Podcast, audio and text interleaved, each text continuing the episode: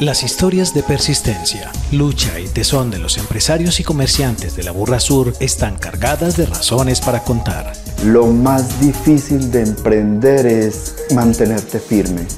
Yo tomé la decisión de, renunciar el 20 de febrero y el 21 ya estaba en la cámara. Yo dije, aquí ya saqué la empresa, me constituí todo, yo ya, o sea, de verdad, me aterrizaron. Conozca las experiencias a Burra Sur.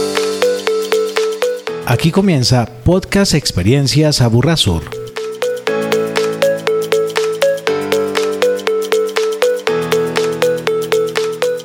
Nos encontramos justamente realizando la segunda sesión del programa Exportec, es un programa que busca promover las exportaciones de los negocios digitales de Antioquia y por ello hemos unido esfuerzos eh, las cámaras de comercio de Medellín para Antioquia, eh, Aburra Sur, Oriente Antioqueño y tenemos un aliado muy especial que es Intersoftware, eh, para lo cual hoy nos está acompañando María Mercedes Jaramillo, directora ejecutiva de, de la entidad. Y bueno, María, agradecerte. Igualmente a través de María hemos tenido la oportunidad de conectarnos con John Romero, líder regional de Alianzas para Latinoamérica de la empresa anteriormente conocida como Intergrupo o Software One.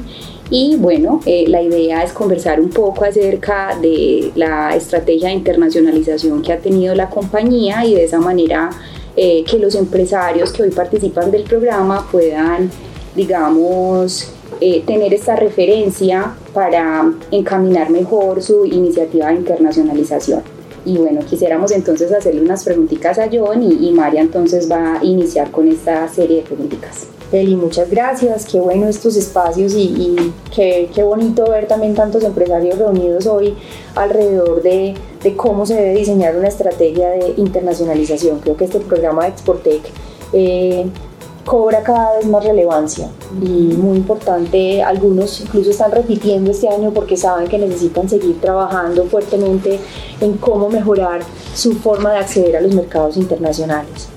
John, un placer tenerte también aquí en nuestra ciudad, en este espacio. Qué rico de verdad que, que Software haga parte de esta iniciativa. Muchas gracias por, por compartirnos este tiempo.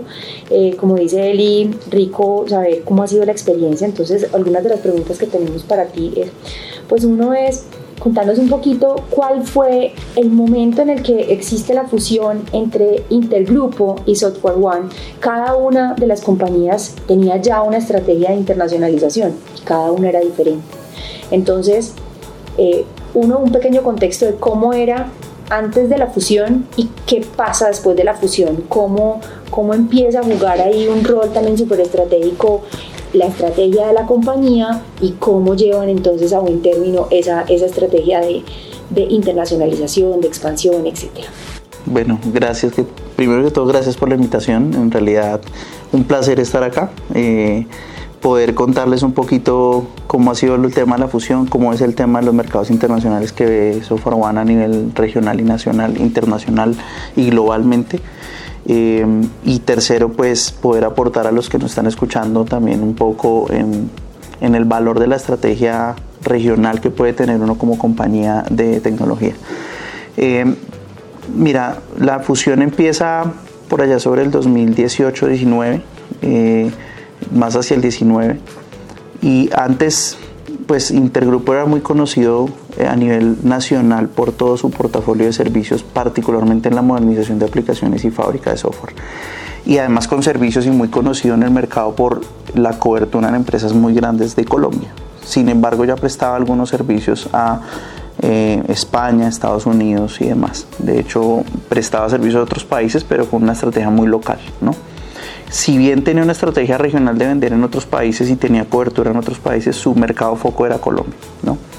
Eh, por otro lado estaba Software una compañía que tiene oficinas en más de 90 países del mundo, muy grande, muy fuerte en el tema de licenciamiento, muy fuerte en la parte de software, de venta transaccional y con una, aquí viene un tema importante, una modelación de servicios, es decir, que tiene claro que su core va a ir hacia los servicios de tecnología, llamémoslo generales. Eso hace que adquiera a Intergrupo para poder potencializar en Latinoamérica como región todo el portafolio de servicios. Y eso hace que la unión de los dos mundos nos haga realmente muy relevantes en el mercado de tecnología. ¿Por qué? Porque estamos hablando de competir contra compañías que es como los Big Four que llamamos, ¿no?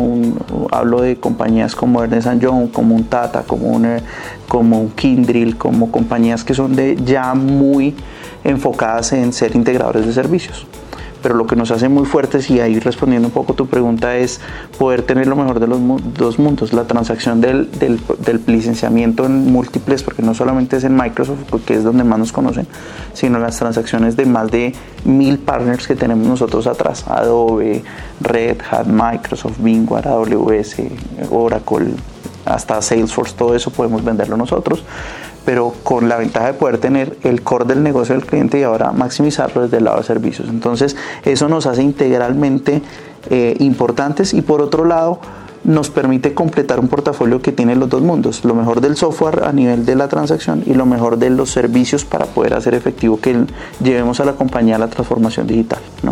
Eh, y por otra parte, para responder qué fue esa integración, las culturas importantísimo. La integración de cultura quizás es de lo más relevante. Fue lo más duro además porque es como la compañía, la compañía nacional con una, con una presencia local, con 2.000 personas locales, a una compañía internacional de presencia internacional. Pero la integración de culturas es fundamental para que la eh, adquisición fuera totalmente exitosa. Hoy ya 100% dada pero con una transición de más de dos años entendiendo las culturas. Y al final las compañías se hacen de personas. Entonces si la cultura no se integra es muy difícil. Y además de esto, pues obviamente el, tener la capacidad intergrupo, eh, yo te hablé de, de, Intergrupo y de Software One como compañías, al integrarlas nos permitió llegar a Latinoamérica con servicios donde no estábamos. Entonces hoy podemos ofrecer servicios desde Colombia, con gente puesta en Colombia, que entrega servicios desde acá en cualquier parte de la región. Entonces hablamos de Chile, hablamos de Argentina, Perú, Ecuador, Costa Rica, Panamá, Honduras, El Salvador, México, Brasil y con un gran foco en exportar el talento colombiano que es bastante fuerte y bastante bien aceptado. Entonces, eso te diría yo que para resumir un poco la pregunta, me extendí un poco, es por un lado el valor de exportar el talento, por otro lado la integración de culturas y por otro lado el maximizar la lo que mejor tenía cada una de las dos compañías. Tenía, tenemos una compañía muy fuerte en Colombia que se maximizó a nivel LATAM y una compañía global que entendió el mercado de una compañía nacional para exportar eso a nivel Latinoamérica. Esa es la manera en que se integró. Bueno, también quisiéramos como preguntarte cómo ves esta iniciativa eh, de las cámaras de comercio que está de hecho muy alineada con el gobierno nacional de apoyar a las empresas de negocios digitales, ¿cierto? Con miras pues a la exportación. ¿Cómo ves de pronto este apoyo que les estamos dando? De pronto en su momento para ustedes eh, hubiera podido ser importante también participar de un programa como estos. ¿Cómo, ves de pronto como este programa que, que hemos compartido? ¿Cuáles han sido sus, son sus diferentes etapas? Y, y pues digamos el interés que tienen las cámaras para apoyar a los empresarios. Yo creo que sin duda es fundamental el apoyo de las cámaras. O sea, pienso en, ahí no importa el tamaño de la compañía, el apoyo siempre que pueda dar el gobierno y las cámaras van a ser fundamental porque esto estamos hablando de exportar talento. Al final la mayoría de los servicios de IT hoy no están dados en el hardware, en el software, básicamente es en la construcción del talento. Y hacia donde vamos en la tendencia es que las cámaras puedan apoyar con programas como estos, pero no tanto de cara al pasado, sino de cara al futuro. ¿Por qué? Porque viene una explosión digital, viene un tema de inteligencia artificial, que hay que entenderlo corporativamente. Viene un tema de tendencia a alianzas corporativas. Entonces, todo lo que las cámaras puedan hacer para apoyar en los aliados, apoyar eh, el tema de generación de negocios, el tema de generación de demanda, el tema de conocimiento compartido, eh, por otro lado, y mira que no estamos hablando de tamaños de compañía, estamos hablando de integración y networking, o sea, socialización entre las mismas compañías. De hecho, las compañías entre IT ya no se pueden ver ni siquiera como, como, digo yo, ¿no? como competidoras de alguna manera, sino hay momentos en los que podemos ir juntos a negocios, porque al final estamos viendo una globalización que ya es natural, pero que tiene que ser acompañada por entidades como la, la Cámara. Entonces, es muy interesante ver esto eh, es muy interesante que la Cámara pueda potencializar la exportación del talento colombiano, de las compañías colombianas y de lo que se pueda hacer. Y eso es lo que hace eh, hoy Sofar One. Al final, hasta para Sofar One es muy valioso que le puedan apoyar, ¿no? Eh, en el sentido de que de, poder, yo digo, granularizar si puedo usar esa palabra, el conocimiento que tenemos e integrar en los aliados. Porque hago tanto énfasis en los aliados, porque las alianzas que pueda generar la Cámara son las que pueden hacer que haya valores sobre diferenciales en las ofertas de otros mercados. ¿Sí? Si yo puedo integrar mis servicios con los de otro partner, otro socio estratégico para llevar una mejor solución a un cliente, eso es lo importante. Y eso es lo que también no debemos olvidar. Al final, ¿a quién le vendemos? A clientes. Y nosotros debemos entender que entender el core del cliente es fundamental en esa estrategia. Entonces, y el gobierno, ojalá el gobierno nacional siga eh, apoyando, ¿no? Con iniciativas, con leyes, con fundamentación reglamentaria, con facilidad, con TLCs, lo hablaba hace un rato en el almuerzo. Eh, creo que es importante la integración de entender los tratados de libre comercio, los tratados internacionales donde podamos ahorrar impuestos, meter, porque las formas de entrar a otros mercados son muy importantes de acuerdo a la legislación, a la contratación y a los costos. Si no, simplemente nos vamos a quedar sin poder salir. Entonces ahí yo creo que eh, nuevamente me extendí, pero me parece que es importante entender todo el contexto comercial externo e interno para poder hacerlo y la Cámara hace un, valor fundamental. Yo creo que no te extendiste, yo anticipaste la, la siguiente pregunta y por el contrario, chévere que podamos profundizar un poquito más y tiene que ver con esas formas de entrada a los distintos mercados para cómo, cómo lo han vivido ustedes y cuáles son recomendaciones para quienes apenas están empezando a diseñar ese plan de internacionalización cuáles son las formas que consideras que, que son estratégicas, cuáles son las más amigables. Eh, yo siempre digo que depende mucho del mercado, pero es importante conocer también eh, la, retroalimentación de una empresa como ustedes que está presente en 90 países, entonces, ¿cómo, cómo se llega a esos, a esos otros mercados? ¿Cómo, ¿Cómo hacemos para aterrizar? Creo que igual que en Colombia, lo más importante es armar un plan. Sea, yo partiría de armar un plan de negocio y el plan no tiene que ser el gran plan, porque por más que seamos una compañía de 90 países, cuando vamos a entrar solo a un país, estamos pensando en ese país. Entonces, creo que yo arrancaría por las básicas, María. Yo te diría que es importante entender eso, el mercado al que quiero ir, cómo quiero ir, muchas veces llegamos por rebote a oportunidades de negocio internacionales y eso hace que pueda parecer que ir a un mercado mexicano es fácil o a un mercado peruano es fácil. Y no es que sea fácil o difícil, es que una cosa es ir a atender una oportunidad de negocio desde acá, otra cosa es armar un plan de negocio para ir por todas las oportunidades a un país. Y ahí es donde está la diferencia. Y para armar un plan yo tengo que arrancar desde lo básico los impuestos, los contratos, cómo se vende, cuándo se vende allá, cómo funciona la facturación, qué, withholding taxes o qué impuestos impositivos tengo entre los dos países, qué acuerdos tengo entre los dos países. Eh, tengo contactos allá y uno no menor que le, le decía María más temprano es los aliados.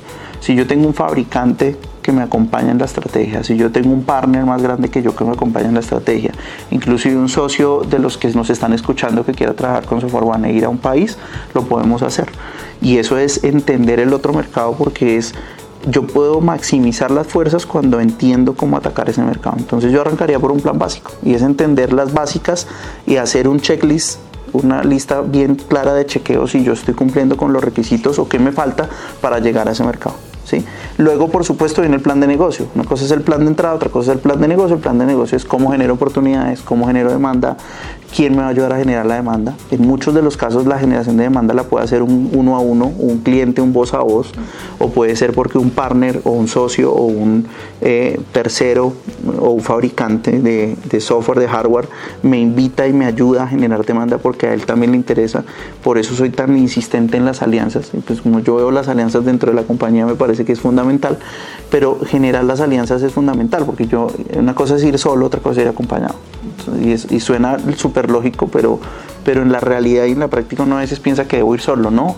Yo puedo levantar la mano a mis fabricantes, a mis socios, a mis estrategas y decirle, oye, quiero ir a este mercado y puedo tener lo más difícil que en todo en la vida y en los negocios es arrancar. Una vez arrancas, creo que todo es más fácil. Eh, quiero contar dos casos, si me permites, bien cortos, eh, que son de internacionalización. Eh, curiosamente ambos son en el sur de, de, Sudamérica. Hace poco queríamos entrar en el mercado de, Paraguay. No tenemos oficina en Paraguay en Software One. ¿sí? Nos sentamos con Microsoft. Eh, Microsoft como aliado dijo, me interesa que ustedes estén en Paraguay. Nosotros queremos estar en Paraguay. Hicimos un análisis profundo de cuánto significa entrar a Paraguay desde la apertura de la razón social, el entendimiento de negocio, la capacidad de clientes, la capacidad de venta, eh, la capacidad de delivery o de entrega de los servicios eh, y todo lo, yo lo voy a llamar como lo exógeno y lo interno. Toda la parte, digamos, hacia afuera estaba chequeada y era viable. Pero en el análisis nos dio que por los procesos de una compañía tan grande como nosotros, la entrada a un nuevo país significaba un proceso más o menos de nueve meses en procesos operativos y administrativos. Nueve meses. Cuando revisamos en ese momento, la idea era entrar en los siguientes tres. Y perder seis meses en costos es absolutamente ineficiente. Y además de eso, si fuéramos a comprar un partner o una compañía, hacer una adquisición, también nos íbamos a ir a un año de adquisición. Y necesitamos entrar en tres meses. ¿Por qué? Pues por la cobertura de mercado y el momento de negocio la decisión corporativa fue no vamos a ir al mercado de Paraguay. Entonces hay que saber cuándo se dice que no.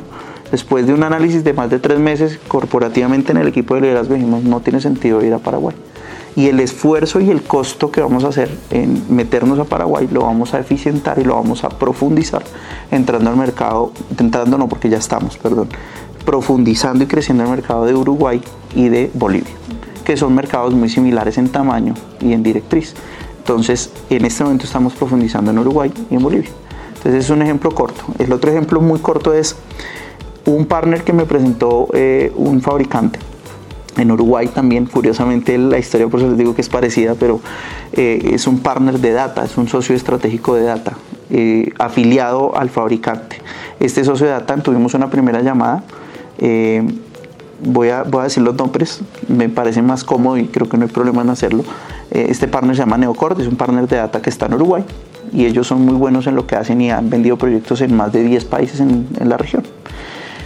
Cuando me busca eh, Microsoft a mí me dice, John, ustedes quieren reforzar su área de data, entonces lo que yo hago es empezar unas reuniones, integrarlo con mi equipo interno, ver si es viable o no y firmamos un acuerdo VAR, que es un Value Reseller. Entonces eh, empezamos por México. Miren lo curioso, ellos están en Uruguay, nosotros con la fuerza de data que tenemos más grande está en Colombia.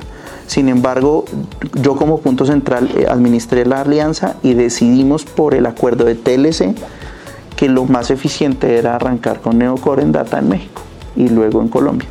Hoy ya tenemos proyectos vendidos pero se hizo todo un proceso de contratación, revisión de impuestos, revisión, revisiones con los abogados, revisiones legales, revisiones financieras, revisiones contables, eh, análisis de negocio, levantamiento de información, cobertura de los derechos de autor, todo el proceso. Cuando se hizo todo el proceso, firmamos y arrancamos por México. Ya estamos generando oportunidades en Colombia y ellos están sentados en Uruguay. ¿Cuánto tiempo les tomó esa alianza? Llevamos ocho meses y el primer negocio lo cerramos hace un mes cerrado negocio y oportunidades tenemos hace tres meses ya. Entonces, en total, ahí hay un tema de tener paciencia también, ¿no? Paciencia en el sentido de que es mejor tardar un poco y hacer que el proceso vaya bien y se cubran todas las aristas. Tiene que proteger sus derechos de data, su, uso, pero también nos van a hacer transferencia de conocimiento. A ellos les interesa tener un partner como Software One que es gigante, pero a nosotros nos interesa profundizar en la capacidad de data que ellos son los que tienen esa capacidad. Entonces sí es lo interesante por La materialización de esa alianza se tomó cuánto tiempo? O sea, estamos hablando de, del momento en que plantean la inquietud hasta, vamos que cierre el primer negocio, estás hablando de ocho, meses. Siete meses. Siete, ocho, que ya hace siete meses tienen el negocio. Eh, pero la materialización de esa alianza, ¿cuánto tiempo les tomó? ¿Te, refieres en materialización hasta el punto de? De, de firmaron una, un NDA.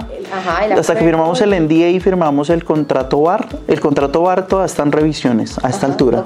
Ya se firmó como una preliminar, pero le, quisimos hacer unas adendas.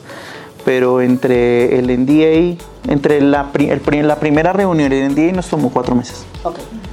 Y eso es metiendo a legal un poco entendiendo los tiempos que decías de oportunidad para el proceso con Paraguay. Eso era lo que quería entender. Ah. ¿Qué tanto se pudo haber parecido en términos de tiempo, de cómo una estrategia de una alianza con un tercero funciona para entrar a un mercado cuando cuando tienes una oportunidad como lo que estaban buscando para vos.